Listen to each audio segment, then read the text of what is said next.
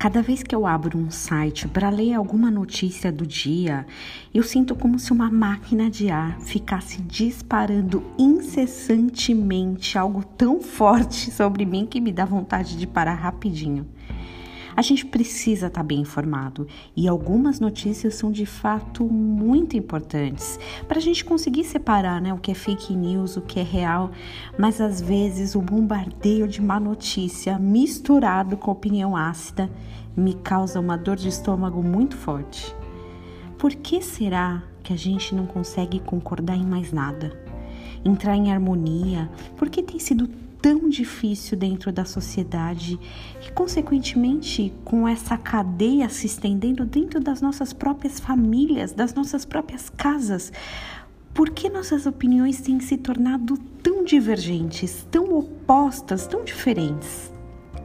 Mateus 18, eh, capítulo 18, versículo 18 e 19, reflete um discurso de Jesus nele sem segredo, sem complicações e de uma maneira bem simples estabelece. Olha, tudo que você ligar na terra será ligado no céu. E ainda lá no 19, ele fala assim: Se dois dentre vós sobre a terra concordarem a respeito de qualquer coisa que porventura pedir-lhe, ser-lhe-á concedido por meu Pai que está no céu. Nossa, que fácil! E que difícil ao mesmo tempo. Como família, a gente passa tanto tempo tentando mostrar e emplacar nossas próprias opiniões que não sobra tanto tempo assim para concordar.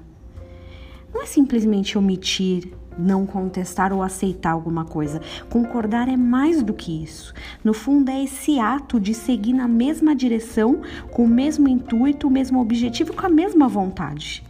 Se dois concordarem, se ligarmos na terra, será ligado no céu. Será que é por isso que tantas vezes a discórdia é disseminada e é implantada em nosso meio? O inimigo sabe o poder da oração, da concordância e da unidade. Justamente nisso ele trabalha e vai continuar trabalhando. Se não concordarmos, será muito mais fácil que uma oração não seja ouvida. Nem sempre teremos opiniões iguais e nem sempre vamos concordar. Tudo bem, é o nosso direito, mas também são nossas consequências. Será que em nosso meio, onde a gente está inserido, no trabalho, família, casa, com o marido, com a esposa, com os filhos, será que a gente tem investido mais energia em discordar ou em concordar?